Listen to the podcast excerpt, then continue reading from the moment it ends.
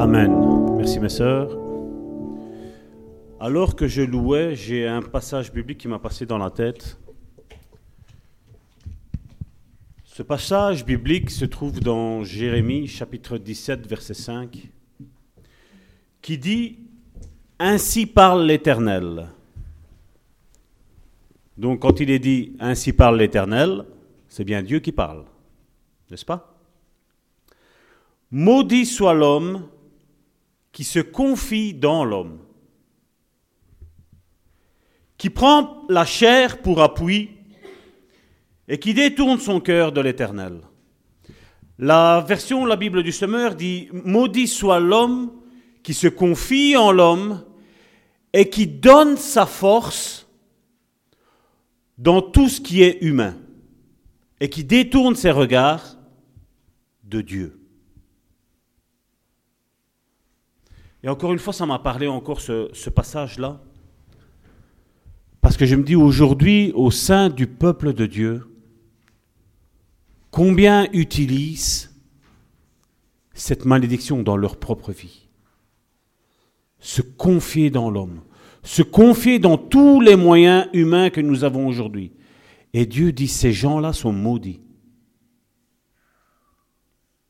Et j'arrive pas à comprendre comme je dis souvent, comment certains ministres de Dieu aujourd'hui, bon, en majorité ce sont des pasteurs, parce qu'on ne croit plus trop dans les autres ministères, même si moi j'y crois, mais eux n'y croient pas trop. Et généralement, on voit, les dégâts dans leurs églises. Déjà, une église où les cinq ministères y sont établis, on voit certains dégâts. Je n'ose imaginer là où il y a un seul pasteur qui est en train de diriger toute une église, les dégâts que ça cause.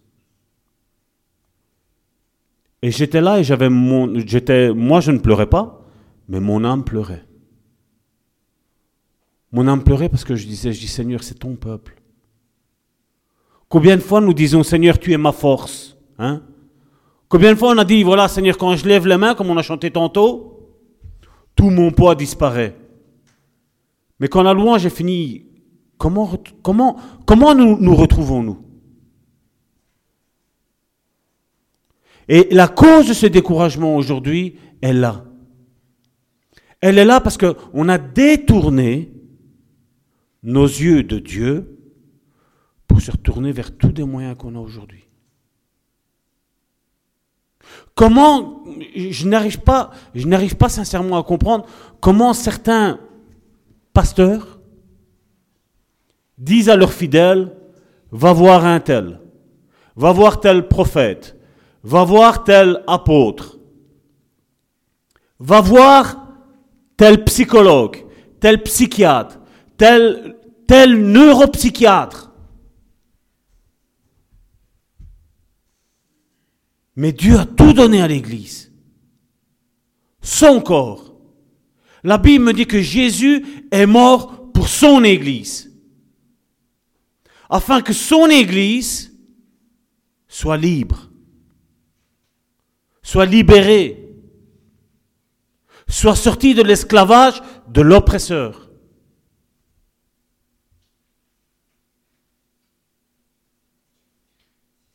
Vous savez, aujourd'hui beaucoup ont pris ce rôle de pasteur à cœur, mais pas la fonction pasteur le titre pasteur. Parce que je veux qu'on me voie. Mais la fonction de pasteur est tout sauf ça. Tout sauf ça. La fonction de pasteur est celle de prendre soin des brebis. Et pas d'envoyer à gauche, d'envoyer à droite, d'essayer de certaines incantations. Nous avons aujourd'hui, il paraît, une relation d'aide chrétienne qui utilise les moyens que les psychologues utilisent. Aujourd'hui, nous avons même des pizzerias chrétiennes, il paraît maintenant. On a des pubs chrétiens. On met que de la louange. Comme ça, les jeunes, ils sont entre chrétiens.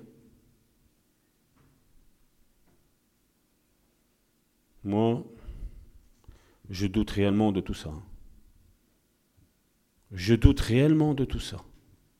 Moi, je sais une chose. C'est que quand tu as à cœur de servir Dieu, Dieu va te donner une seule parole, pas deux. Une seule parole pour relever ton voisin. Relever ton frère et ta sœur qui est dans le découragement, qui est dans l'abattement, qui est dans le mépris. Ça, c'est mon Dieu. Quand Dieu a dit que la lumière soit, il n'a pas dit que la lumière soit éclatante. Il a dit que la lumière soit. Et le soit prend en considération tout. Qu'elle t'éclaire, qu'elle te fasse du bien, qu'elle t'encourage, qu'elle te donne de la bonne humeur. Dieu n'a pas besoin de préciser. Mais point de vue enseignement, c'est vrai qu'il a besoin de préciser, malheureusement, aujourd'hui. Aujourd'hui, nous le voyons avec ce qui se passe. Aujourd'hui, je voudrais que nous, au sein de Bon Samaritain, nous disions, Seigneur, je veux avoir les yeux fixés sur toi, comme nous l'a chanté. Je veux avoir les yeux là, face à face avec toi, comme notre père Abraham les avait. Abraham a pu dire, je suis l'ami de Dieu. Et Dieu a pu dire, comme mon ami Abraham. Ça, c'était la loi. La grâce aujourd'hui, c'est que Dieu peut dire, voilà, tu es mon fils, tu es ma fille. Et aujourd'hui, des enfants de Dieu, entre guillemets enfants de Dieu, se tournent à gauche et se tournent à droite. Partout sauf là où il faut alors que Dieu est là. Dieu est au milieu de nous. Nous allons voir ce quatrième volet. Et avant de voir ce quatrième volet, j'aimerais bien, euh, ce matin j'ai reçu la lettre de sa parole pour aujourd'hui. Euh, ceux qui l'ont reçu, c'est quatre leçons euh, d'importance. C'était de fuir la tentation, la tentation. Mais quelque chose m'a frappé dans ce qui était dit. C'est ce qu'on avait dit récemment. Et c'était quoi? Que celui qui est debout prennent garde à ne pas tomber. Je répète, une des conclusions que nous avions données jusqu'à aujourd'hui, c'est que celui qui est debout prenne garde à ne pas tomber. Et on voit dans, c'est dans la pensée du jour de ce matin, nous sommes le 9 septembre, c'est ça, hein, aujourd'hui, 9, 9 septembre 2018. Dans son livre Comment reconstruire une vie brisée, Gordon MacDonald raconte comment il se laissa tenter par une liaison cachée et combien il lui en coûta pour reconstruire sa vie brisée. Il évoqua une conversation qu'il eut avec un ami intime quelques années avant le début de sa liaison.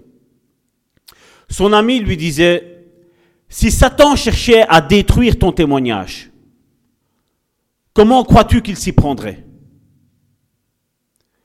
MacDonald lui répondit, Oh, il aurait probablement plusieurs moyens d'y parvenir, sauf un.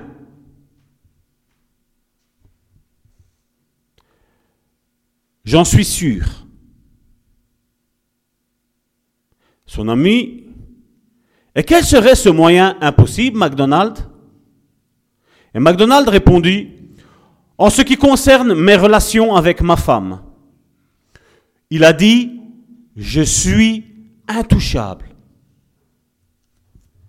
Quelques années plus tard, des événements apparemment sans importance se déroulèrent sans que je ne me rende compte des dangers qui s'amoncelaient près de moi, jusqu'au jour où j'ai découvert avec horreur où j'en étais arrivé. Le domaine qui nous semble être notre force, où nous nous sentons invulnérables, je répète, le domaine qui nous semble être notre force, et nous nous sentons invulnérables, est souvent celui où Satan a le plus de facilité à nous abattre. Et puis moi, Salvatore, je rajoute, c'est bizarre qu'au sein de nos congrégations, de tout ce qui se passe aujourd'hui, nous voyons des super hommes de Dieu, on va dire. Et je mets homme de Dieu entre guillemets. Et comme je l'ai dit depuis le début, et c'est ce que la Bible nous dit, que celui qui est debout prenne garde de ne pas tomber. Et c'est pour ça que Dieu a créé le corps de Christ, pour, que nous aidions les uns les autres. Nous allons euh, commencer cette étude avec un texte qui, depuis le début, nous suit, mais comme je dis, à force d'être répété, ça va nous rentrer dans la tête. C'est dans 1 Roi chapitre 19 à partir du verset 1 jusqu'au verset 13. Achab rapporta à Jézabel tout ce, qu'avait fait Élie et comment il avait tué par l'épée tous les prophètes, les faux prophètes. Jézabel envoya un messager à Élie, ou une lettre, pour lui dire que les dieux me traitent dans toute leur rigueur si demain, à cette heure, je ne fais de ta vie ce que tu as fait de la vie de chacun d'entre eux. Élie, voyant cela, se leva et s'en alla, pour sauver sa vie. Nous avions discuté l'autre fois que euh, quand il se leva, d'autres versions nous disaient qu'il prit peur.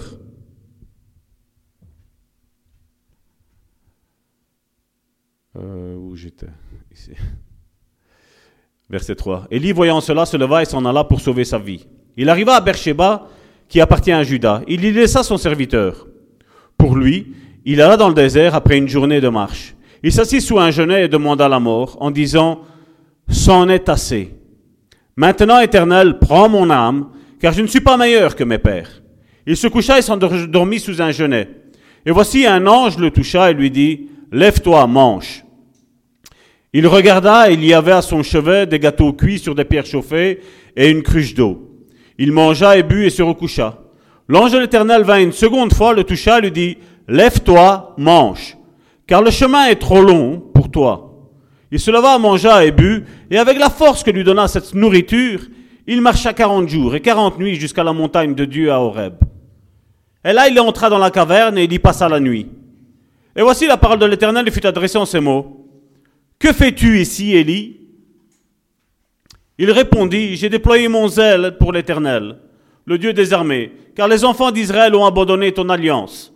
Ils ont renversé tes autels et ils ont tué par l'épée tes prophètes. Là, c'est des vrais prophètes.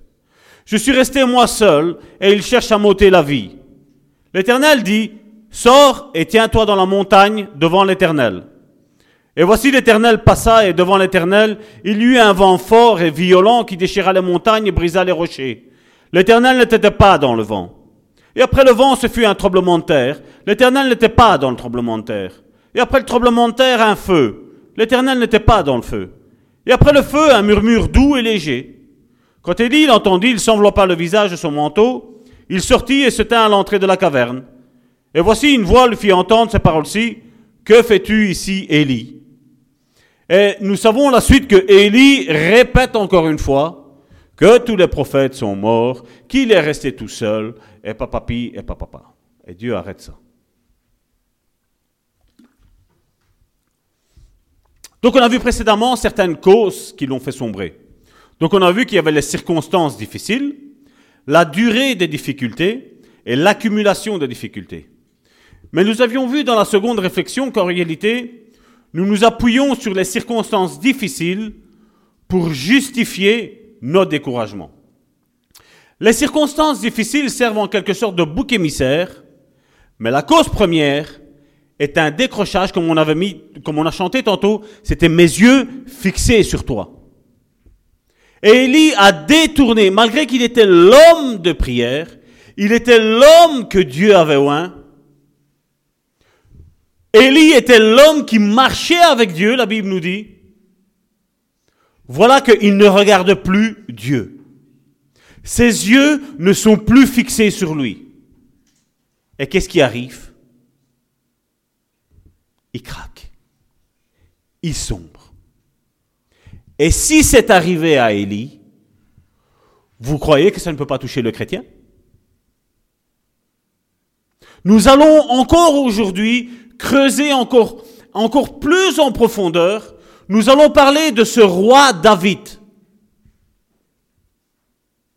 Un roi, la Bible nous dit que c'est selon le cœur de Dieu. Il est vrai qu'aujourd'hui, quand tu parles avec un chrétien, tu parles de David, la seule chose qu'il voit, c'est Beersheba. Il a fait l'adultère. Il a fait tuer le mari de Beersheba. C'est la seule chose qu'on regarde. Ça, c'est, je veux vous dire sincèrement, ça, c'est l'esprit religieux. L'esprit religieux regarde à tout ce qui tape dans les yeux. Ah ouais, David, ça. Pierre, ça. Jacques, ça. Judas, ça. Mais le disciple de Dieu creuse en profondeur.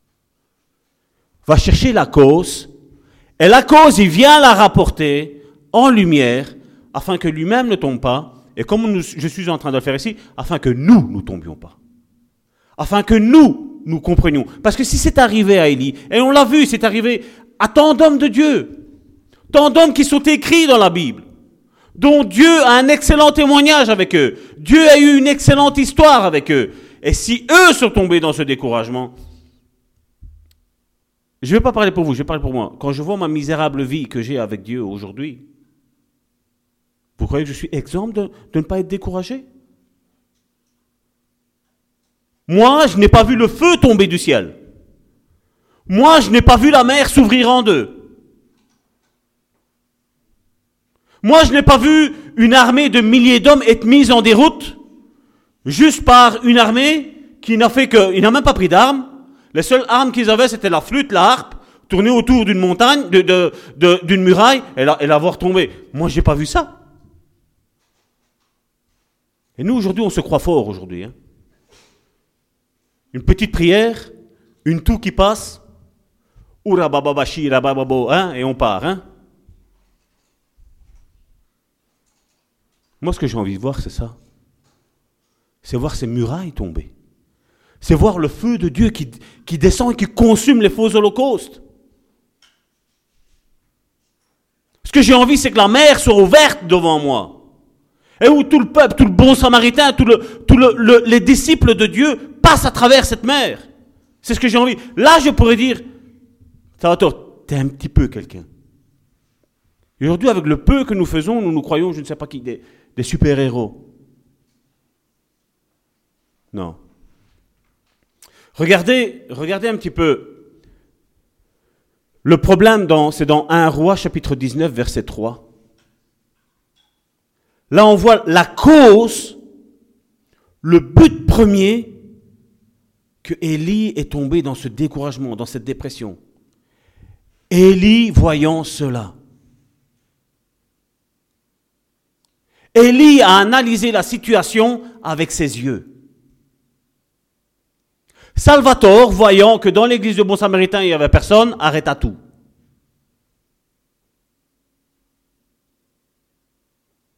Vous voyez ce que je veux dire? Le découragement. Il est facile de, dire à Dieu je t'aime quand le feu tombe, l'Holocauste est là, tous les faux prophètes sont tués. C'est facile de dire à Dieu, je t'aime là. Et on l'a vu. Après les plus grandes victoires, arrivent les plus grandes pertes. Parce qu'encore une fois, et aujourd'hui ça va être encore prouvé bibliquement, après les plus grandes victoires que toi et moi nous prenons dans notre vie, on devient indépendant. On ne devient pas indépendant de Dieu. On devient indépendant. Non. Dieu s'utilise de Salvatore. Donc maintenant, comme Dieu m'a donné la capacité de marcher sur les scorpions, sur toute la puissance de l'ennemi, Seigneur, come on, viens avec moi. Et ça, ça crée des gros dégâts dans le peuple de Dieu. Et nous allons le voir. Il y a des lois spirituelles, et ces lois spirituelles, Dieu ne va pas les détourner pour nous faire plaisir à toi et à moi. Les lois spirituelles, ce sont des lois que Dieu a mis. Le gouvernement de ce monde ponde une loi, 4-5 ans après, un autre parti arrive, et lui, on change la loi. Mais Dieu, non. Dieu a établi une loi, et c'est pour l'éternité. C'est ce qu'il nous dit. C'est ce que la Bible nous dit. Quand il ne retirera pas un iota de sa parole. Rien. Dieu n'a pas besoin de faire une mise à jour. Nous, nous avons besoin de faire la mise à jour avec Dieu. Et comme je disais tantôt, pas avec les moyens humains que nous avons aujourd'hui. Qu'est-ce que tu veux, comme je dis aujourd'hui? Déjà aujourd'hui, même le mot chrétien aujourd'hui, il y en a combien qui se disent chrétiens? Et vivent comme, des païens Parce qu'on va à l'église, on se dit chrétien Être chrétien, selon ce que la Bible a dit, moi je, je précise plus, disciple, c'est d'avoir les yeux fixés sur Dieu.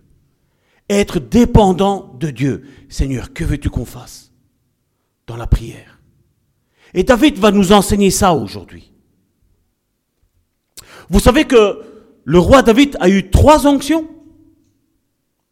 Il n'en a pas eu qu'une seule. Trois onctions il a eu. La première, on va pas le prendre, vous le lirez à la maison, c'est à partir de 1 roi chapitre 16, c'est que quand il y a le rejet de Saül, Samuel arrive et va oindre euh, euh, David pour roi.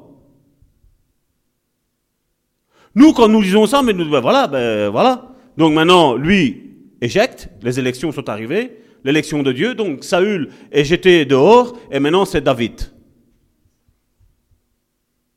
Mais il y a quelque chose comme nous, ce n'est pas fort expliqué dans la parole de Dieu. Mais on doit comprendre qu'il y a quelque chose de pas normal, c'est pourquoi David ne voulait pas toucher à Saül. David comprenait ce que c'était l'onction. Il n'y a plus que les chrétiens en 2018 qui ne savent plus c'est quoi l'onction. Je ne l'ai pas pris, mais qu'est-ce qu'il est, mis dans la parole de Dieu? C'est Jésus qui l'a dit. Que celui qui reçoit en mon nom une personne en qualité de prophète recevra un prix en qualité de prophète. L'onction qui était sur un homme. Aujourd'hui, comme je dis, un apôtre va faire une erreur, un pasteur, un prophète, ici et là, tout de suite, on est les premiers à critiquer. Mais si cet homme, qui est un être humain comme toi et comme moi, est loin de Dieu, nous devons faire attention. Parce que si je le reçois en qualité de prophète, la Bible me dit que j'ai un prix en qualité de prophète. Mais si je parle mal face à quelqu'un qui est réellement loin de Dieu, et qui, voilà, un, jour sans, a fait une erreur, et ta parole ton comportement mauvais va t'attirer ce que tu as fait vis-à-vis de cette personne-là. Parce que l'onction, comme, comme on le voit, l'onction est quelque chose qui se transmet. C'est pour ça que la Bible dit, n'impose pas les mains trop précipitamment sur un jeune. Ne le fais pas. Parce que si tu pries pour lui, et que tu le bénis, et que tu loues je ne sais pas quel ministère, s'il arrête, il tient ce ministère dehors. L'onction est sur lui. Parce qu'il y a eu cette imposition de main qui a été faite. Saül, c'est pas parce que David était roi, que donc il avait été choisi roi, que lui, sa royauté, elle était finie. Non. Sa royauté, elle était finie quand Il devait mourir. Il y avait une passation qui se faisait lors de sa mort. Mais si David tuait Saül, cette onction-là, la première était déjà finie pour lui. Il pouvait ni accéder à la deuxième et encore moins à la troisième. La deuxième est au, début du deuxième livre de Samuel, donc je ne l'ai pas pris, chapitre 2, de Samuel chapitre 2, et fait de lui d'un roi, et la Bible nous dit que c'est simplement roi de Juda, une partie d'Israël. Là, on voit, c'est la formation de Dieu. On voit que tout de suite, hein, aujourd'hui, euh, voilà, je suis pasteur. Je suis arrivé. Je parle d'un véritable pasteur qui a 40 ans de foi, 30 ans de foi. Est-ce que je peux dire que je suis à son même niveau? Je ne peux pas le dire. Parce qu'il a, il a, eu son, parcours avec Dieu. Il a eu son, son cheminement avec Dieu. Je parle du véritable, je ne parle pas du faux. Hein. Je parle du véritable. Le véritable, lui, restera dans la chose, voilà, on m'a ou un pasteur, on m'a ou un prophète, et c'est tout. Il n'a pas été à la formation, à l'école avec Dieu. La troisième qu'il a eue, on le voit, et donc la, deuxième onction, elle a duré plus ou moins sept ans et demi, la Bible nous parle. Et sa, deux, sa troisième onction, elle va faire de, de, lui le roi, mais le roi de tout Israël. Donc on voit que Dieu lui a confié des petites choses, c'est ce que Jésus a dit. Il lui a confié des petites choses pour après avoir quelque chose de grand. Et Dieu, c'est ce qu'il fait. Dieu, comme je dis aujourd'hui, nous le voyons aujourd'hui. Tout le monde se lève, je suis pasteur. Mais la Bible, qu'est-ce qu'elle nous parle? Le pasteur commence déjà dans ta famille. C'est ce que Timothée nous a mis. Comment, comment toi, homme de Dieu ou femme de Dieu, comment tu te comportes vis-à-vis de tes enfants? Comment tu te comportes le mari vis-à-vis de la femme et la femme vis-à-vis du mari? Comment tu te comportes déjà là? Formation de Dieu. Deuxième, reconnu par l'Église. La troisième, reconnu par tout le monde. Reconnu par le corps de Christ, comme je dis, par exemple, si je parle ici, le bon samaritain, mais reconnu aussi, des autres à travers, comme je dis, la prédication, comme aujourd'hui elle est donnée. Et les autres connaissent que sur toi, il y a une onction. Et les autres reconnaîtront qu'il y a une onction sur toi. C'est pas possible. L'onction se reconnaît. C'est pour ça que le peuple d'Israël, qu'est-ce qu'il disait? Saül, il en a tué mille. Mais David, dix mille. Le peuple reconnaissait. Il y avait quelque chose de spécial. Pourtant, tous les deux étaient loin. Mais David, lui, a eu quelque chose de particulier, c'est qu'il est rentré dans la formation avec Dieu. Et ce n'est pas pour rien que nous avons ce roi, David, qui a reçu trois onctions. D'ailleurs, je vais revenir à ça pour vous remémorer un petit peu. Vous vous rappelez ce qu'il est mis dans un Jean? Petits enfants, je vous écris parce que adultes, adolescents et adultes. Ce n'est pas. C'est la formation avec Dieu. On ne devient pas un adulte du jour au lendemain. Il y a, comme je dis, l'expérience. Il y a le fait que les autres voient le fruit qui est en toi. Et ceci nous montre qu'il y a une pédagogie, il y a la pédagogie de Dieu. Dieu nous forme, et donc euh, ceci nous arrive aussi à nous, et Dieu ne déroge pas à cette règle-là. Dieu veut te former. Vous savez, aujourd'hui, quand on dit euh, Ah, tu es quelqu'un d'insoumis, on, se dit, on dit ainsi, ben non, moi je suis soumis chez mon patron. Je suis soumis, je suis soumis à mon patron. C'est pas une soumission, ça. Ton patron te paye. Et comme tu as peur de perdre ta paye, tu es obligé d'écouter. La véritable soumission, où est-ce qu'elle se voit? Dans l'église. Parce que là, c'est Dieu qui paye. Et certains disent, ben, je vois rien. C'est là que Dieu montre. C'est là où Pierre, qu'est-ce qu'il nous dit? Soumettez-vous les uns aux autres. C'est bizarre qu'aujourd'hui des chrétiens arrivent à se soumettre à leur patron, païen, mais dans l'église, ils n'arrivent pas à se soumettre les uns les autres. C'est fou, hein? Si on prend cette histoire, donc, comme je dis, aujourd'hui, notre personnage, ça va être David. Si on prend les premiers livres où on voit cette onction qui est là sur David, donc on voit que l'histoire de David est relatée dans 1 Samuel du chapitre 16 au verset 31. On apprend cette pédagogie de Dieu pour nous former et pour nous transformer surtout. Dans le chapitre 30 de 1 Samuel, il y a un énorme découragement pour David dans le domaine moral et spirituel de la vie de David.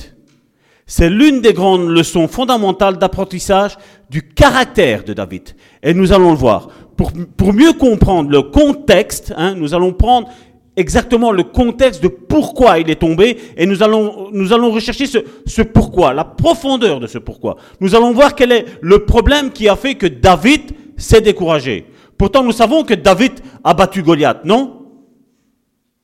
Toute l'armée d'Israël avait peur, tout. Lui est arrivé, 15 ans, il n'a pas eu peur.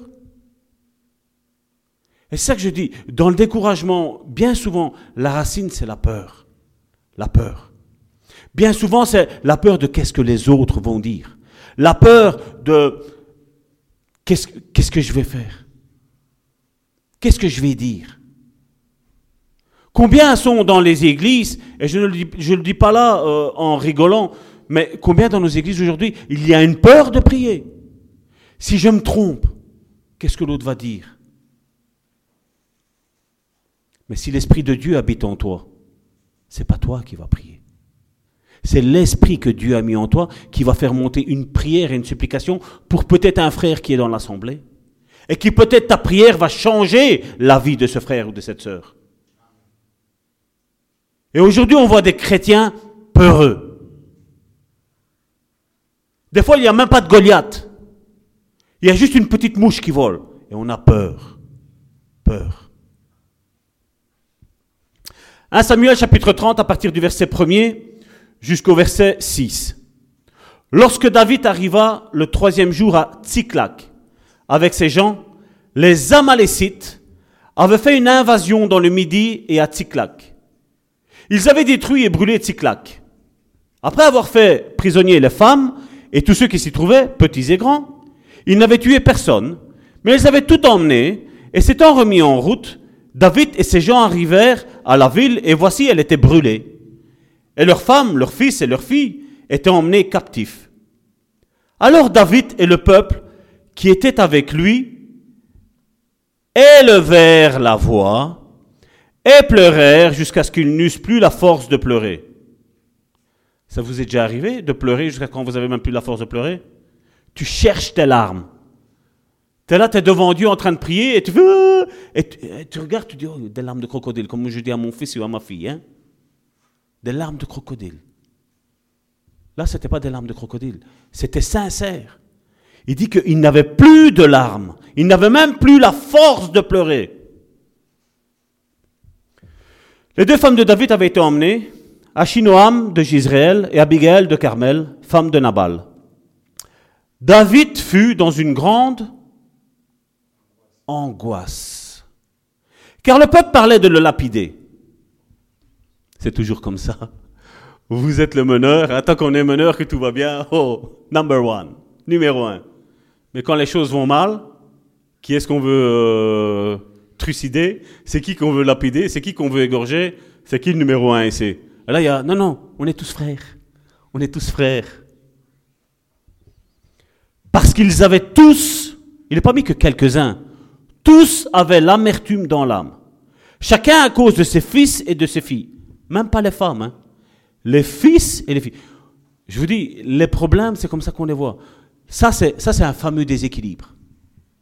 C'est même pas pour leurs femmes, c'est pour les fils et les filles. C'était des démocrates. Les enfants sont plus importants que la femme dans le ménage, dira le mari. Et la femme dira, les enfants sont plus importants que le mari. Déséquilibre au sein du couple. Déséquilibre au sein du couple. Mais David reprit courage en s'appuyant sur l'Éternel, son Dieu. Qu'est-ce qu'on a, mis, qu'est-ce qu'on a chanté tantôt? Avoir les yeux fixés sur Dieu. Pourquoi aujourd'hui il y a tant de découragement? Pourquoi aujourd'hui il y a tant de dépression dans les églises? Comme je l'ai dit tantôt dans Jérémie. Jérémie est le prophète le plus dépressif qu'il y ait eu de l'histoire de Dieu. Pire que lui, tu n'as pas. N'est-ce pas? Et c'est lui, tantôt nous l'avons lu, donc c'était Jérémie chapitre 17 verset 5, qui dit malheur à celui qui se confie en l'homme. Jérémie, l'expert de la dépression, dit malheur à ceux qui se confient en l'homme. La Bible du Semeur dit malheur à celui qui se confie en l'homme et en tous les moyens humains.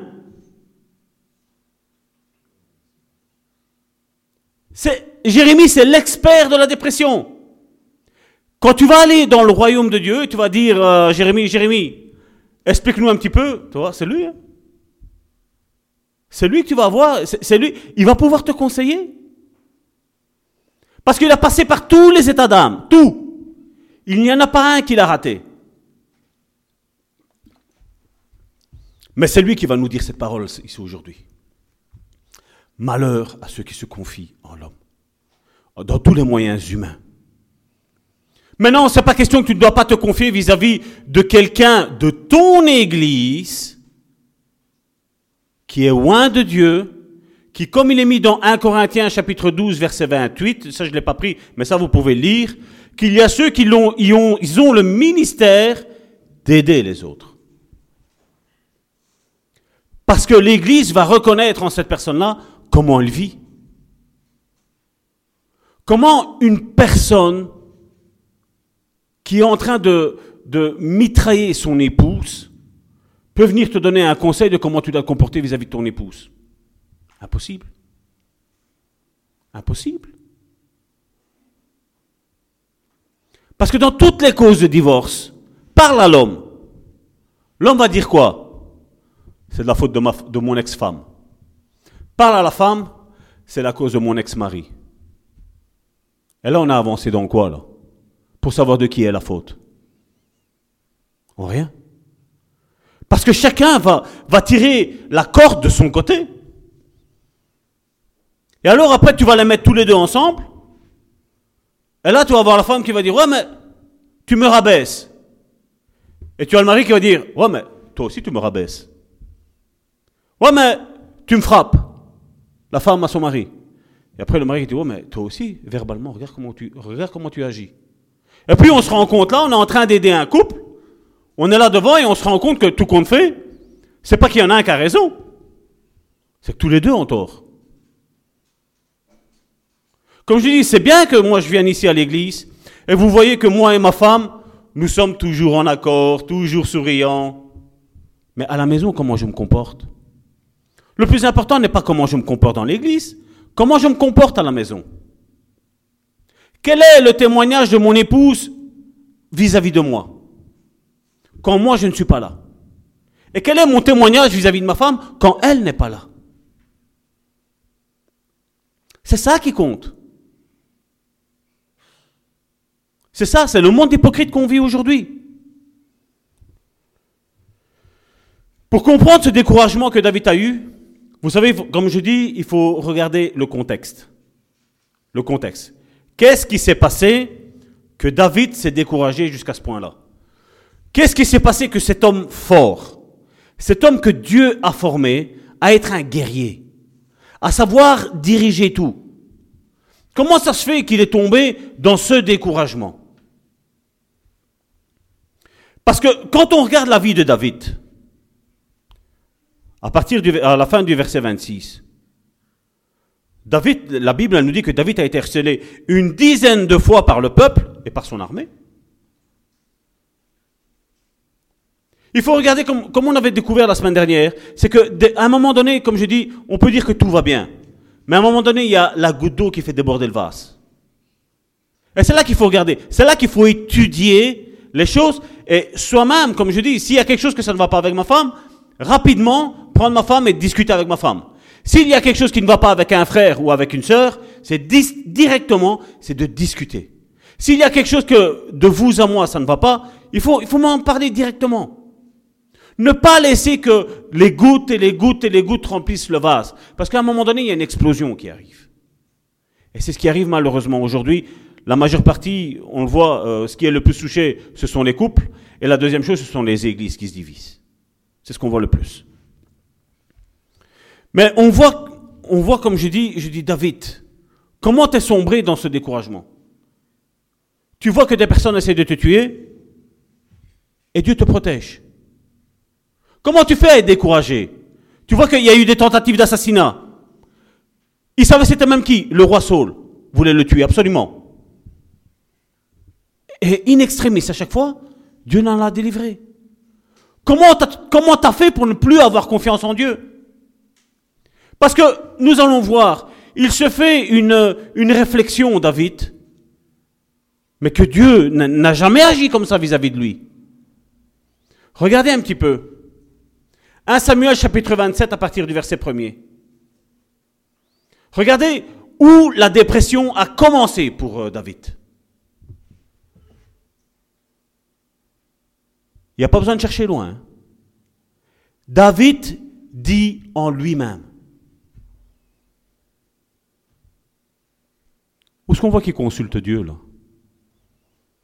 David dit en lui-même. Et vous pouvez regarder. Chaque fois dans la Bible que vous voyez qu'il y a un homme de Dieu qui s'est dit en lui-même quelque chose, à chaque fois ça a été la catastrophe. Et si c'est arrivé eux, qui ont eu le privilège d'être écrits là-dedans, vous croyez qu'à nous, ça ne va pas nous arriver? Si nous, nous commençons à discuter avec nous-mêmes, comme je le dis souvent, il y en a qui me disent, oh, mais ça va, t'es pas normal. Mais ton âme n'est pas ton ami.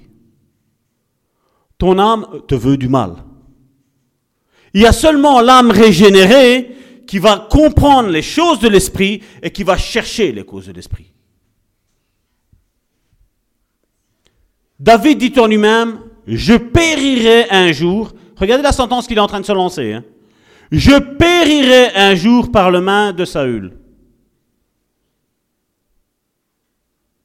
Mais moi, si j'aurais été là, que j'aurais eu David en face de moi, je rigole, hein, je vais mettre des guillemets. Je dis, mais moi, David, je lui mets deux paires de claques. Je, lui dirais, mais David, regarde ce que Dieu a fait pour toi, non? N'est-ce pas? On ne dirait pas ça. Regarde ce qu'il a fait. T'imagines Goliath? Toute l'armée d'Israël, des milliers de personnes avaient peur. Et Dieu t'a rempli de force. Dieu ne t'a même pas fait utiliser ton épée. Il ne t'a même pas fait utiliser l'armure de Saül. Même pas ça. Tu as été là-bas juste avec une fronde et des pierres. Tous disaient, oh, tu vois pas qu'il est grand? Tu vois pas qu'il est castard? Tu vois pas sa main, c'est pire que ta tête?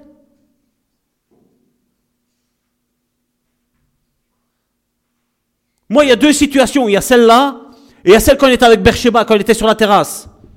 Quand il était sur la terrasse, j'aurais été là, je l'aurais poussé pour pas qu'il regarde Bercheba. Pour pas qu'il pêche. Il y a ces deux situations-là que, que je n'aime pas de David. Mais celle-ci, celle-ci, je vais dire, je vais pas dire qu'elle est pire que la première, parce que, comme je dis, un péché, ça reste un péché. Mais là, le problème, c'est qu'il a sombré. Là, le problème, c'est que tout le peuple avait les yeux fixés sur David. Encore une fois, à la place de regarder tous à Dieu, il y avait David qui, normalement, regardait à Dieu. Le peuple regardait, à la place de regarder Dieu, regardait David, celui qui conduisait. Et quand David a sombré, ben, tout le peuple a sombré. Pourquoi? Parce que les yeux du peuple n'étaient pas sur Dieu, ils étaient sur un homme. Pourquoi qu'il y a des églises aujourd'hui qui tombent comme ça? Dès que la tête tombe, toute l'église tombe. Parce qu'on ne prend plus la peine de consulter Dieu. On ne prend plus la peine de regarder à Dieu. Et on va le voir ce que ça, ce que ça fait, les dégâts que ça cause. Même l'expérience, comme je disais tantôt, tantôt je parlais d'homme d'expérience vis-à-vis d'un pasteur qui a 40 ans par exemple, qui a fait son travail convenablement de, de pasteur. Des fois même l'expérience nous tue. La seule chose que nous devons savoir, il n'y en a qu'un qui sait tout à l'avance, c'est Dieu. Et c'est à lui qu'on doit demander les choses. Comment vont les choses?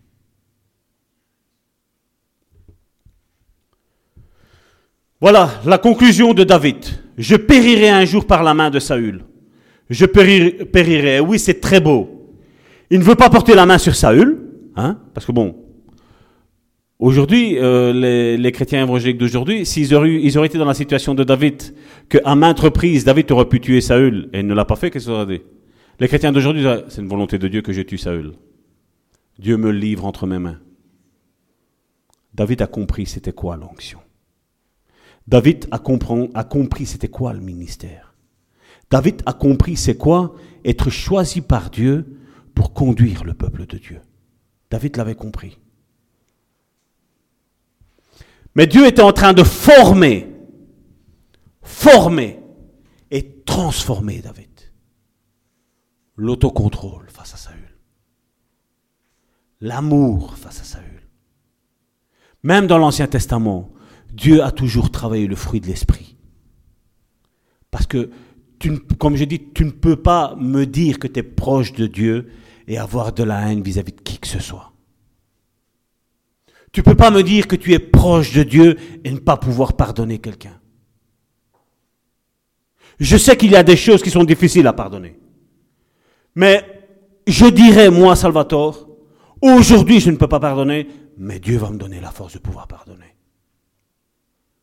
Parce que quand je vois le processus de transformation que Dieu a opéré en moi, je ne sais pas qu'est-ce que à Dieu est impossible de changer dans ma vie. Dieu peut tout changer. Tout. La seule chose que nous devons faire, c'est mettre notre orgueil de côté et de dire Seigneur, je ne dépends que de toi. Je ne dépends que de toi. Je ne suis rien. Et Dieu le fait exprès, ça, afin que nous puissions nous confier qu'en lui. Et merci qu'aujourd'hui, parce que Dieu, Dieu savait comment l'être humain est. Ben voilà, il a donné des ministères à l'Église, un service afin de pouvoir vous aider. Mais quelqu'un du monde, même qui se dit chrétien, même qui se dit je ne sais pas quoi, ne pourra jamais t'aider. Jamais. Et c'est ce que Jérémie dit. Malheur en l'homme qui met sa confiance en l'homme, en des moyens humains. Il y a un malheur qui s'abat là. Mais bien entendu, pour que ça prospère, pour que le diable prenne et gagne du terrain au sein de l'Église, il faut que certains puissent témoigner, oui, tout va bien maintenant. J'ai fait ça, comme ça, comme ça, comme ça. J'ai été voir un tel psychologue, j'ai été voir un tel psychiatre, j'ai été voir un tel prophète, j'ai été voir un tel homme de Dieu, et voilà, tout s'est bien passé. Deux ans après, la mort assurée. Mais pendant ce temps-là, le témoignage est sorti. D'autres personnes ont été prises dans cet engrenage à aller voir ces mêmes personnages. Dieu a tout donné à ton Église. Et c'est pour ça qu'il y a un corps. Et c'est pour ça que Paul dit que chacun d'entre nous tire parti de l'un et de l'autre. Afin que le corps fonctionne bien. On n'a pas besoin de gens d'extérieur. On n'a pas besoin. Tu es là. Demande à Dieu quel est ton ministère. Demande à Dieu pourquoi il t'a créé. Tu crois qu'il t'a juste créé juste pour te dire de créer? Non. Dieu a mis des dons et des capacités dans ta vie au service de ton prochain.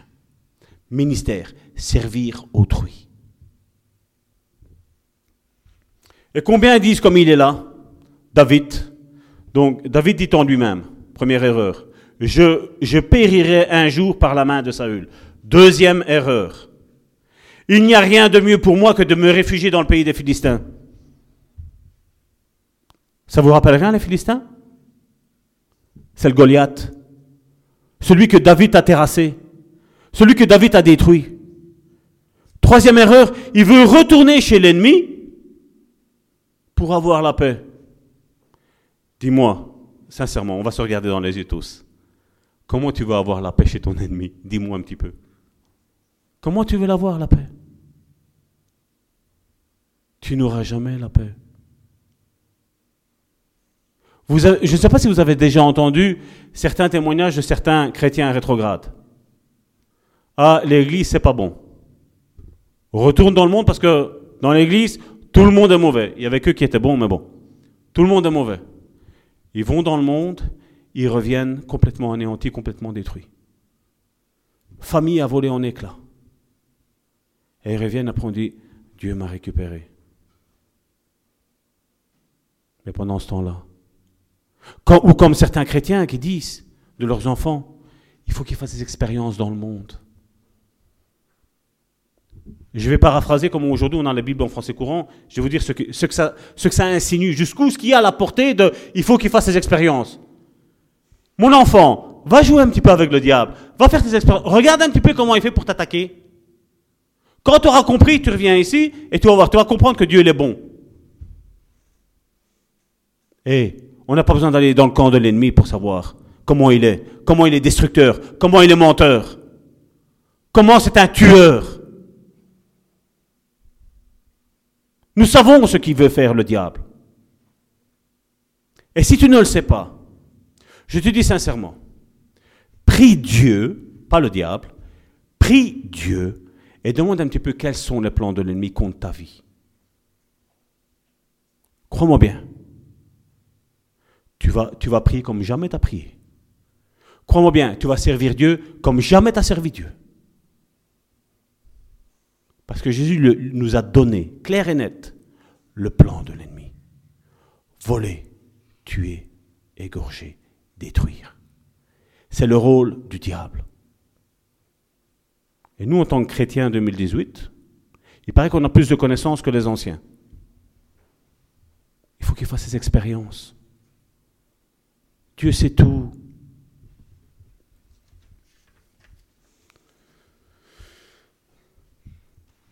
1 Samuel, regardez donc, comme je vous dis, il a eu sa pensée, il est retourné en lui, Dieu ne lui a rien dit, voilà que David va en Philistie. 1 Samuel, chapitre 27, verset 7. Regardez combien de temps il est resté là-bas. Le temps que David demeura dans le pays des Philistins fut de un an et quatre mois. 16 mois dans le camp de l'ennemi. 16 mois. Vous vous rendez compte? Est-ce que vous commencez à voir un petit peu pourquoi, pourquoi elle est tombée en dépression? Dieu ne lui a pas dit d'aller en Félicie. Quand Dieu a dit à un homme ou une femme, va dans tel pays, qu'il a été, aucun souci, pas de problème. Mais à partir où toi et moi, on va se dire, voilà, Dieu, je vois que ta situation, tu ne me parles pas, je vois que apparemment euh, tu m'aimes plus, je vois que je ne sais plus écouter ta voix, mais ben voilà, je vais faire ça. Voilà. 16 mois dans le camp de l'ennemi. 1 Samuel chapitre 28 verset 1.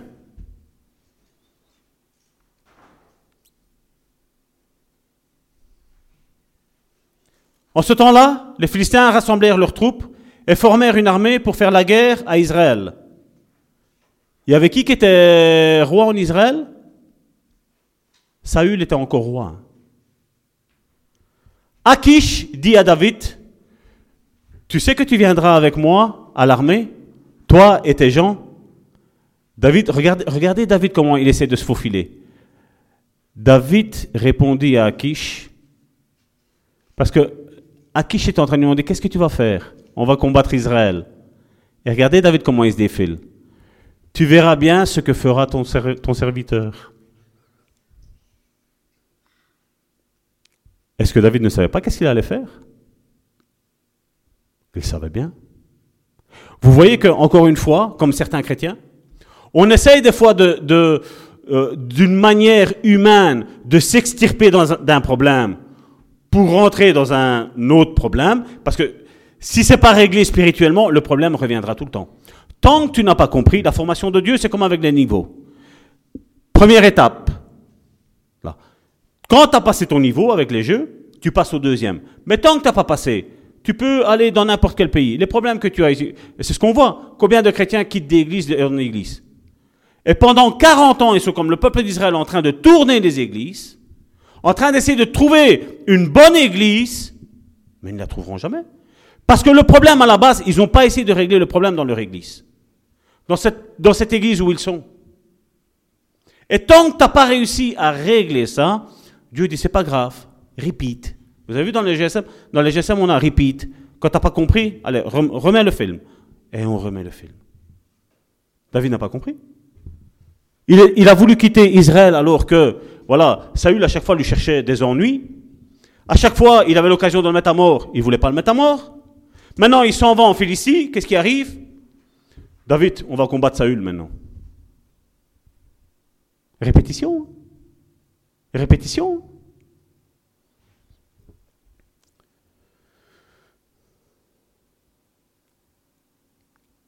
Voilà.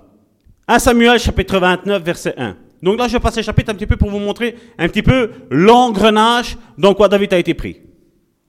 Les Philistins rassemblèrent toutes leurs troupes Afek.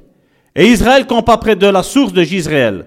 Les princes des Philistins s'avancèrent avec leurs centaines et leurs milieux, et David et ses gens marchaient à l'arrière-garde avec de nouveau Akish. Akish le tenait comme son petit chien à David. Et David est de nouveau obligé de combattre face à Saül. Là, David était même quasi prêt, nous allons le voir, à aller tuer Saül. Je ne sais pas qu'est-ce qui s'est passé dans la tête de, David. Quand on sera là-haut, on pourra peut-être lui demander. Mais à un moment donné, il est en Israël, il n'a pas envie de toucher au oin de l'Éternel. Maintenant, il va en Philistie, et maintenant, c'est plus un problème de combattre Saül.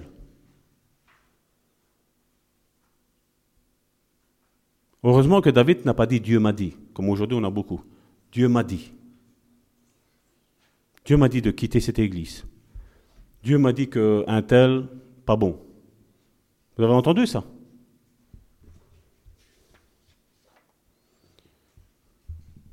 Verset 2.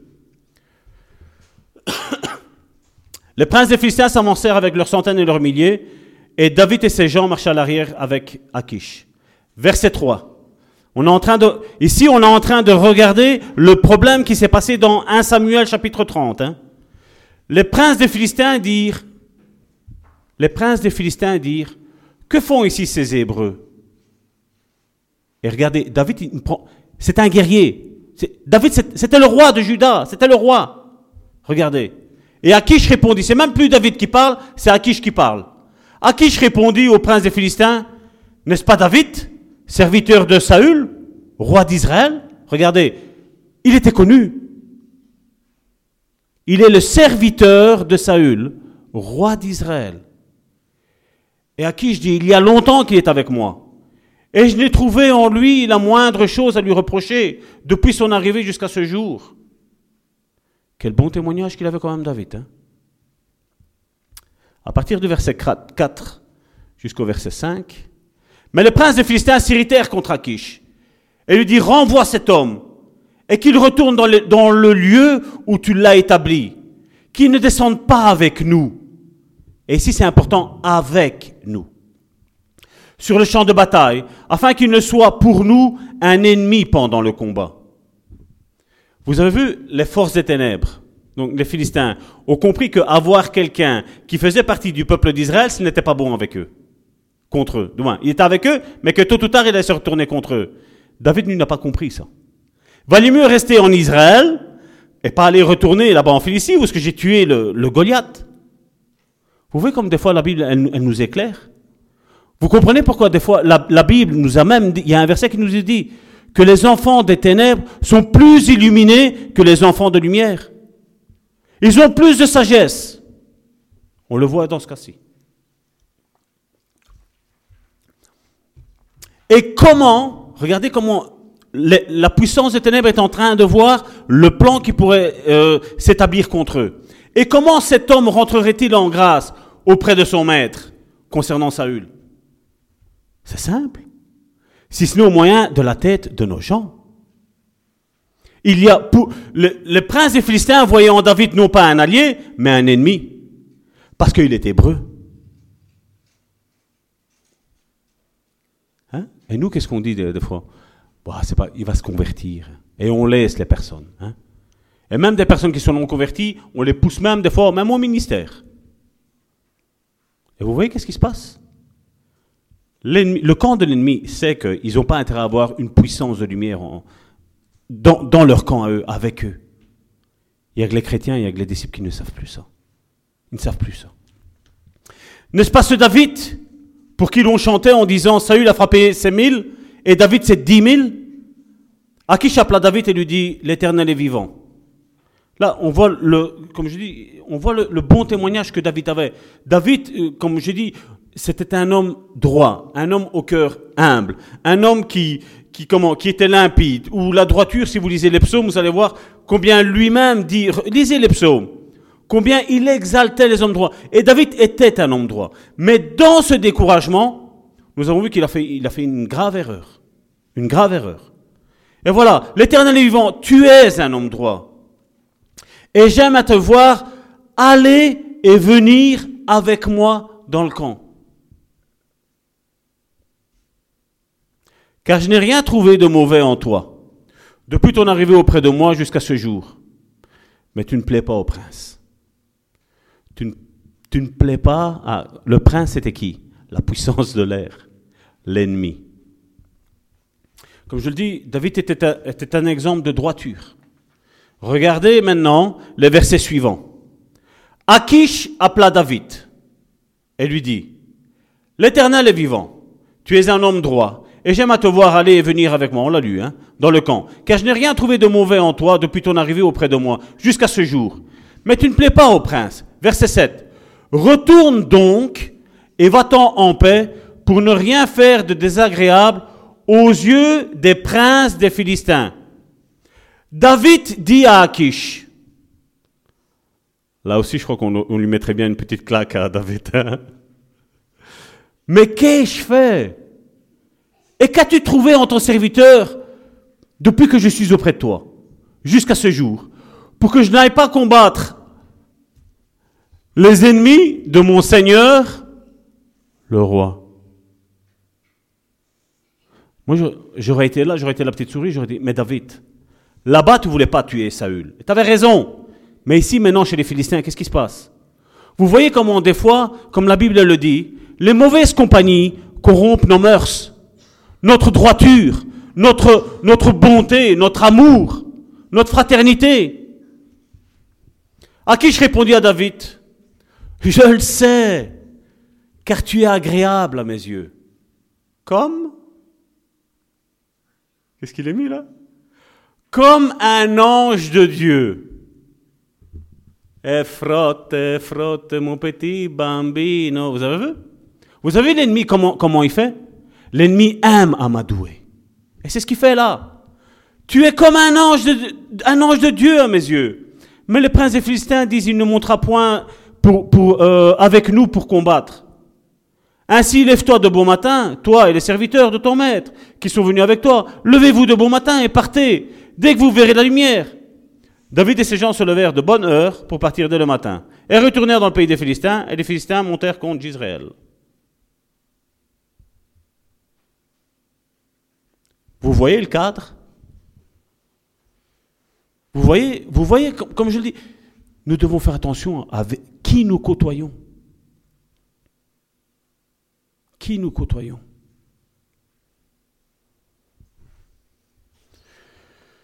Donc nous étions dans 1 Samuel chapitre 29. Et regardez un petit peu, nous allons rebondir maintenant rapidement sur un autre homme de Dieu, Josué, qui a fait aussi une erreur. Il s'est reposé, Josué, sur ses acquis.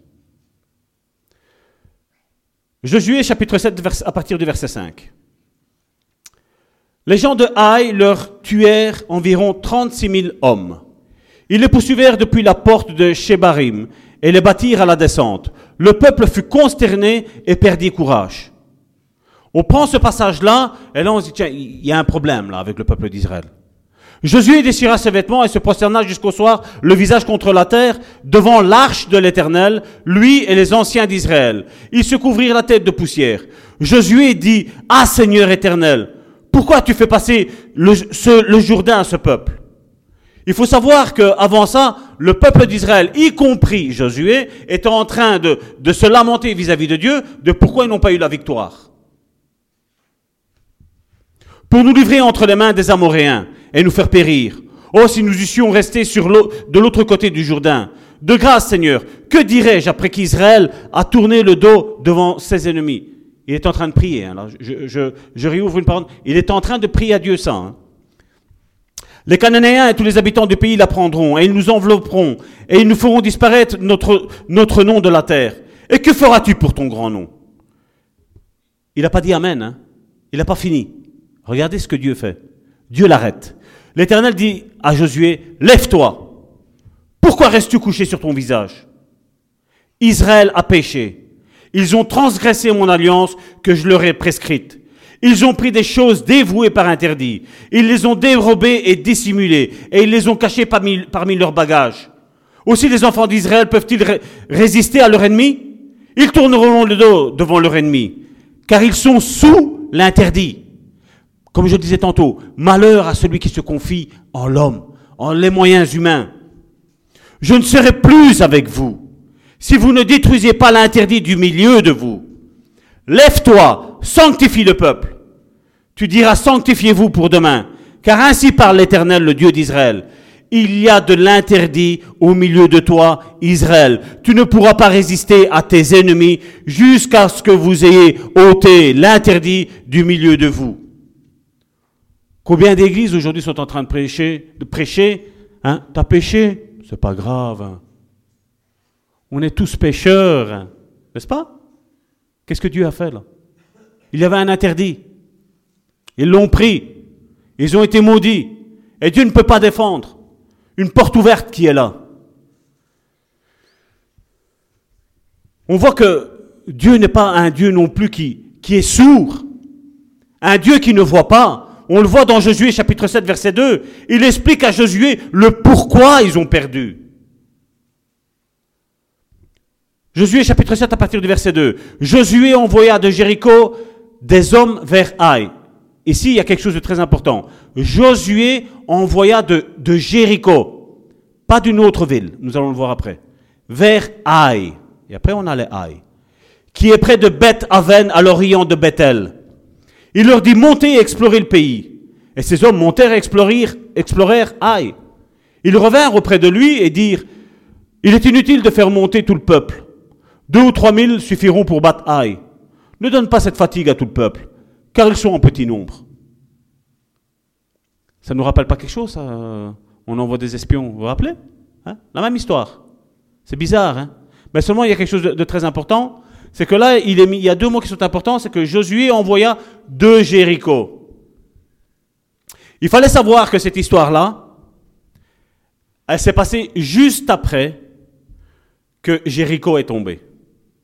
Et généralement, si vous regardez dans la Bible, quand Jéricho tombait, avant qu'il ne tombe, tous les soirs, il tournait comme Dieu leur avait dit, et il retournait à Tziklak, là où il devait aller. Là, cette fois-là, ils partent de Jéricho, ils vont vers Haï. On a eu une victoire ici, Dieu avec nous. Hein. Et là, on voit les chrétiens évangéliques hein, prendre la parole de Dieu et dire, si Dieu est pour nous, qui sera contre nous hein? C'est Josué, hein le successeur de Moïse. Il n'était pas dans la volonté de Dieu C'est qu'il l'était. Mais seulement, il y a un problème. Dieu lui a rien dit. Lui, il a gagné Jéricho. Lui, c'est Dieu qui a gagné parce que c'est faire tomber une muraille. Je ne sais pas vous, si vous avez tourné autour de votre ennemi pendant cette fois, cette nuit, la maison n'est pas tombée, hein, n'est-ce pas? Là, la, la, muraille, elle est tombée. Mais là, qu'est-ce qui s'est pris? Josué a été pris par les émotions, pris par l'orgueil, pris par ce que vous voulez. Et là, il dit voilà, on va prendre, on va attaquer. On va l'attaquer. Et c'est vrai, comme ils avaient fait, on va envoyer deux espions, on va voir combien ils sont. Ce pas beaucoup, deux, trois mille. Quand on ne consulte pas l'éternel, quand on n'a pas les yeux fixés sur Dieu et qu'on ne prend pas les dispositions et les, commandements de Dieu à la lettre, comme lui le dit, dans une situation bien spécifique, les dégâts arrivent. Parce que regardez un petit peu. Après qu'il y eut eu ça, hein, et c'est ce qu'on ce avait lu dans Éphésiens chapitre 6 verset 13. Donc là, la muraille est tombée, n'est-ce pas? Ils vont là-bas, on a vu qu'ils ont perdu. Qu'est-ce qu'on avait vu la semaine dernière? Éphésiens chapitre 6 verset 13. C'est pourquoi prenez toutes les armes de Dieu afin de pouvoir résister dans le mauvais jour et, et tenir ferme après avoir tout surmonté. Encore une fois, c'est une loi spirituelle ça. Parce que l'orgueil de la victoire qu'ils ont eue à Jéricho leur a dit voilà, où on va, on va, Dieu est avec nous.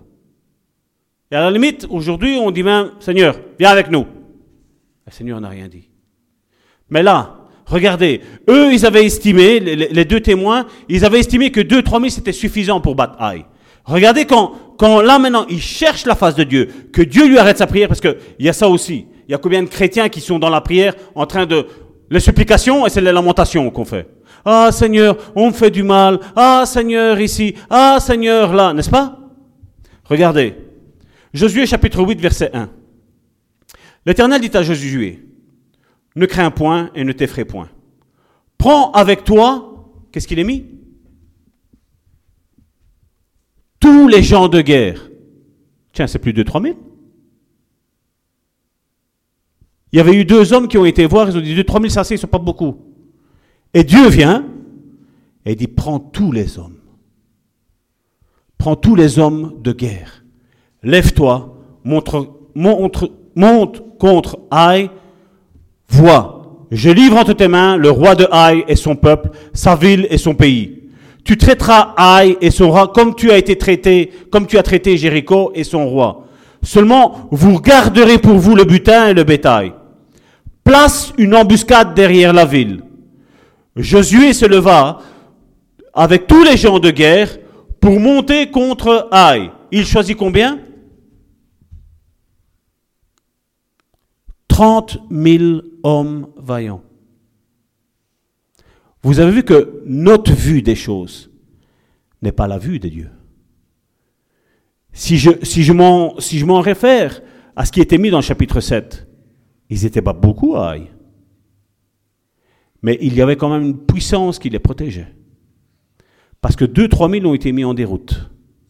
Et Dieu vient, et Dieu dit pas 2-3 000, tout le peuple. Et on voit qu'ils sont 30 000 hommes vaillants. Vous voyez comment on fait les choses sans Dieu?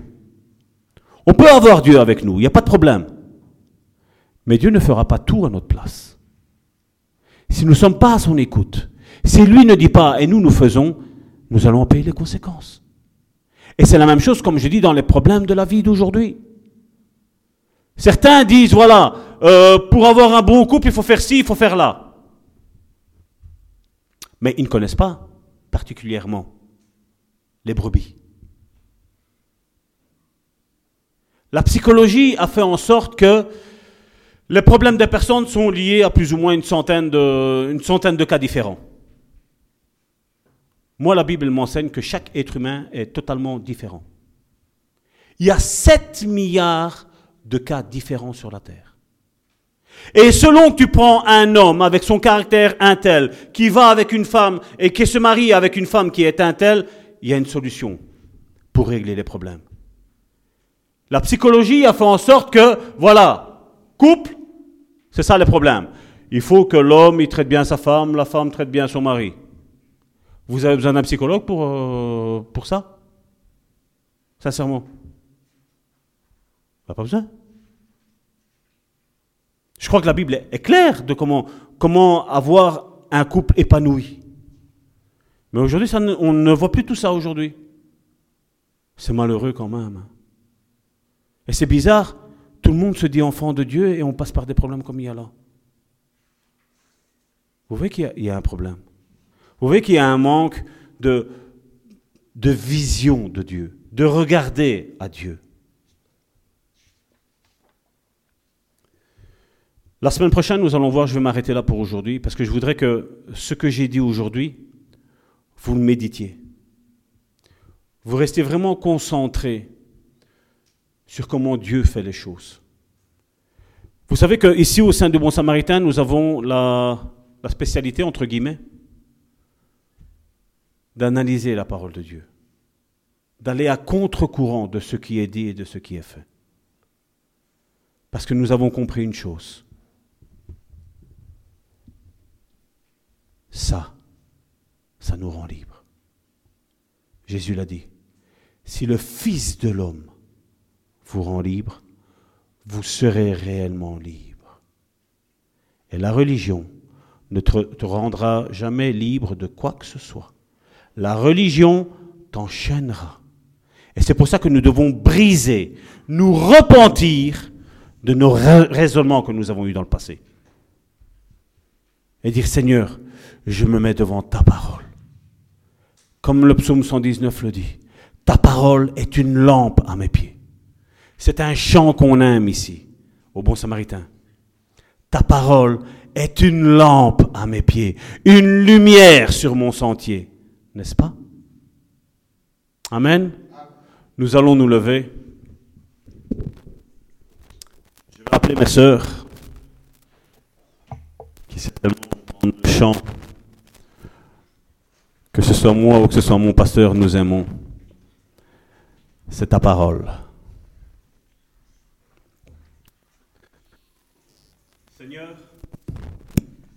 Tant de choses, Seigneur, ont encore été dites, Seigneur, aujourd'hui, Seigneur. Nous voyons, Seigneur, que détourner, Seigneur, notre regard de toi, Seigneur, ne fût-ce qu'un instant, Seigneur, serait fatal pour nous, Seigneur.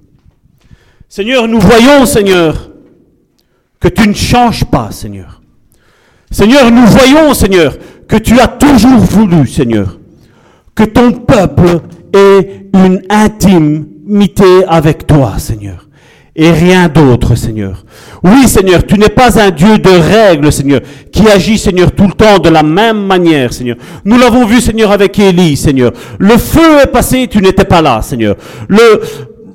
La tempête, le tremblement de terre tu n'étais pas là, Seigneur. Mais à un moment donné, cette quatrième solution, c'était un vent doux et léger. Une braise est arrivée. Et tu étais présent, Seigneur. Combien de fois, Seigneur, parce que tu avais fait comme ça dans le passé, Seigneur, nous avons oublié, Seigneur, de venir devant toi et te demander ce que tu voulais faire, Seigneur. Seigneur, je te demande pardon pour ma vie, Seigneur, pour avoir, réalisé et avoir fait, Seigneur, des choses ainsi, Seigneur. Mais Seigneur, mais aujourd'hui, Seigneur, tu as ouvert mes yeux, Seigneur. Tu as ouvert, Seigneur, les yeux de mon frère et de ma soeur, Seigneur, à ne plus commettre, Seigneur, les mêmes erreurs, Seigneur. À ne plus, Seigneur, nous confier, Seigneur, sur nos forces, Seigneur. Mais à nous confier, Seigneur, en ta parole, Seigneur Jésus, Seigneur. À ne pas nous confier, Seigneur, dans, les moyens humains, Seigneur Jésus, Seigneur. Mais à nous confier, Seigneur, à toi, Seigneur, et en tes serviteurs, Seigneur. Ceux qui font ta réelle volonté, Seigneur. Ceux qui sont proches de ton cœur, Seigneur. Ceux qui sont, Seigneur, comme Jean, Seigneur. Qui sont, Seigneur, à l'écoute, Seigneur, des battements, Seigneur, de ton cœur, Seigneur. Oui, Seigneur. Nous voulons rechercher, Seigneur, ta face, Seigneur. Nous voulons, Seigneur, venir, Seigneur, devant le trône de ta grâce, Seigneur. Et ne pas agir, Seigneur, comme David l'a fait, Seigneur. Comme Jésus, Seigneur, l'a fait, Seigneur. Je ne leur jette pas la pierre, Seigneur. Mais les erreurs que eux ont commis en leur temps, Seigneur. Aujourd'hui, Seigneur, cela nous permet, Seigneur, de ne plus commettre, Seigneur, ces erreurs, Seigneur. Seigneur, c'est comme cela, Seigneur, tu sanctifies ton peuple. Tu guides ton peuple, Seigneur. Tu conduis, Seigneur, ton peuple, Seigneur. Oui, Seigneur, encore aujourd'hui, Seigneur, nous voyons que ta Bible, Seigneur, est notre GPS, Seigneur.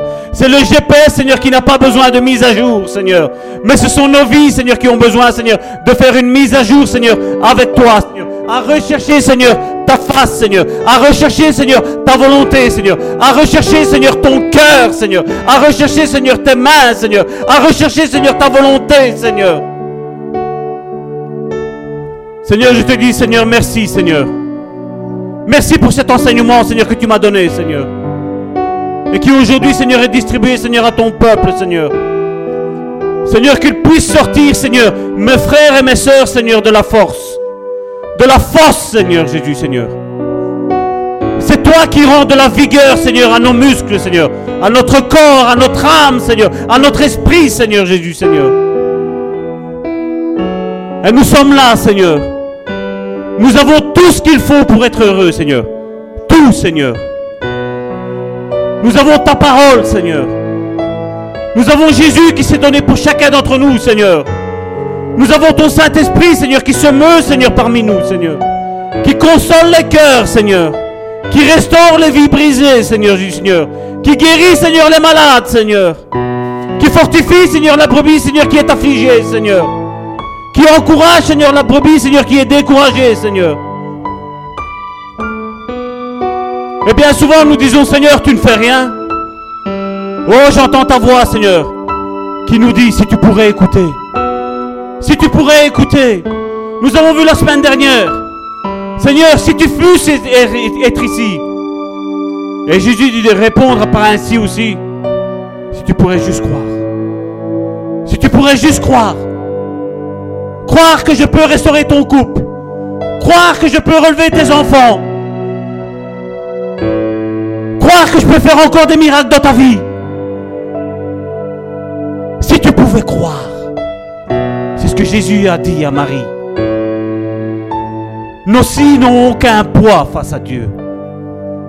Nos si n'ont aucun poids face à Dieu. Mais le si de Dieu, le si de Jésus a un poids. Si tu pourrais croire. Tout est possible à celui qui croit. C'est ce que la Bible me dit. Qu'est-ce qui ne va pas dans ta vie? Qu'est-ce qui t'afflige? Écoute la voix du Saint-Esprit. Écoute la voix du Saint-Esprit qui te réitère ce que Jésus a dit à Marie. Si tu pouvais croire, si tu pouvais croire. Le centurion romain est arrivé face à Jésus. Avant ça, il a envoyé des serviteurs. Et Jésus, quand il a vu les serviteurs, il est parti avec ses serviteurs. Et les disciples qui le suivaient à sa suite. Et puis, le centurion romain a vu Jésus arriver. Et il a couru. Et il a couru. Il a couru vers Jésus. Ses regards étaient fixés sur Jésus. Et il lui a dit, Seigneur, Seigneur, je ne suis pas digne que tu rentres dans ma maison. Je ne suis pas digne que tu rentres dans ma maison. Je ne suis pas digne que tu rentres dans ma maison. C'est pour ça que je ne suis même pas venu moi-même vers toi. J'ai envoyé mes serviteurs. Mais voilà, j'ai mon serviteur qui est là à la maison. Il est malade, il est sur le point de mourir. Imagine Jésus. Jésus regardait le centurion. Il s'est retourné face aux disciples. Il a dit dans tout Israël, dans tout Israël, je n'ai pas vu une foi comme cet homme. Je n'ai pas vu une foi comme cet homme. Je n'ai pas vu une foi comme cet homme. Identifie-toi au centurion. Ne dis pas, ça fait 10 ans, 15 ans, 20 ans, 30 ans que je suis converti. Je connais la Bible par cœur. Dieu ne t'appelle pas à connaître la Bible par cœur. Mais Dieu t'appelle à connaître le cœur du Père. Le cœur de Dieu. Dieu t'appelle à connaître comment Jésus est. Dieu t'appelle à connaître comment le Saint-Esprit est. Comment il agit. Comment il parle. Comment il guérit. Comment il, amène la lumière. Comment il crée la joie. La paix. L'autocontrôle dans ta vie. Aujourd'hui te dit, mon frère, ma soeur, si tu peux croire, si tu peux croire, parce que tout est possible à celui qui croit. Tout est possible à celui qui croit. Rentre-toi dans la tête. Fais comme les enfants quand ils sont punis. Note-le 40, 50 fois. Tout est possible à celui qui croit. Tout est possible à celui qui croit. Au nom de Jésus. Au nom de Jésus. Saint-Esprit, crée, Seigneur, cette foi dans nos cœurs. Au nom de Jésus. Amen.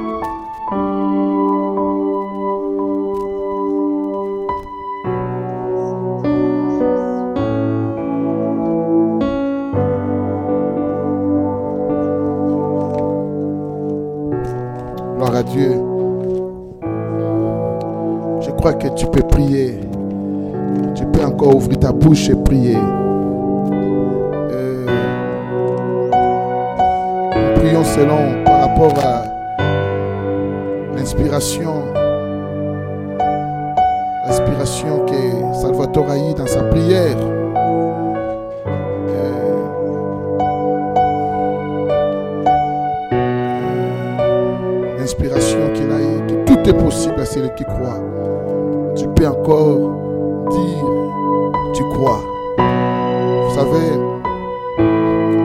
Cet homme qui a mené son fils, qui était malade, qui était tourmenté par un démon. Il a amené cet enfant aux disciples de Jésus. Ils n'ont pas pu chasser les démons.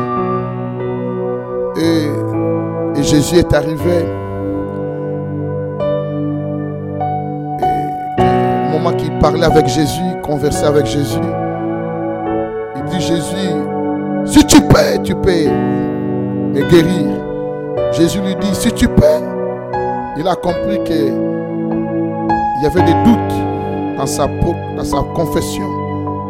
Il dit à Jésus, non, je crois. Je crois. Il a crié très fort. Je- la Bible dit, il cria, je crois. Viens au secours de mon incrédulité. Je crois que c'est comme ça que Dieu veut que nous crions, que nous confessons, que nous proclamons notre foi. Je veux que tu pries ce soir.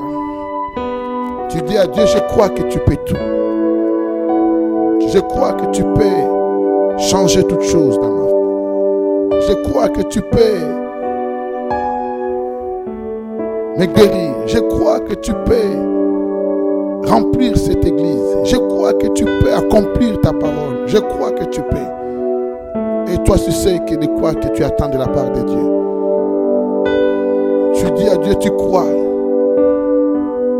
Tu crois qu'il peut tout faire. Alléluia. Oh Seigneur, merci. Parle à Dieu, prie ton Dieu.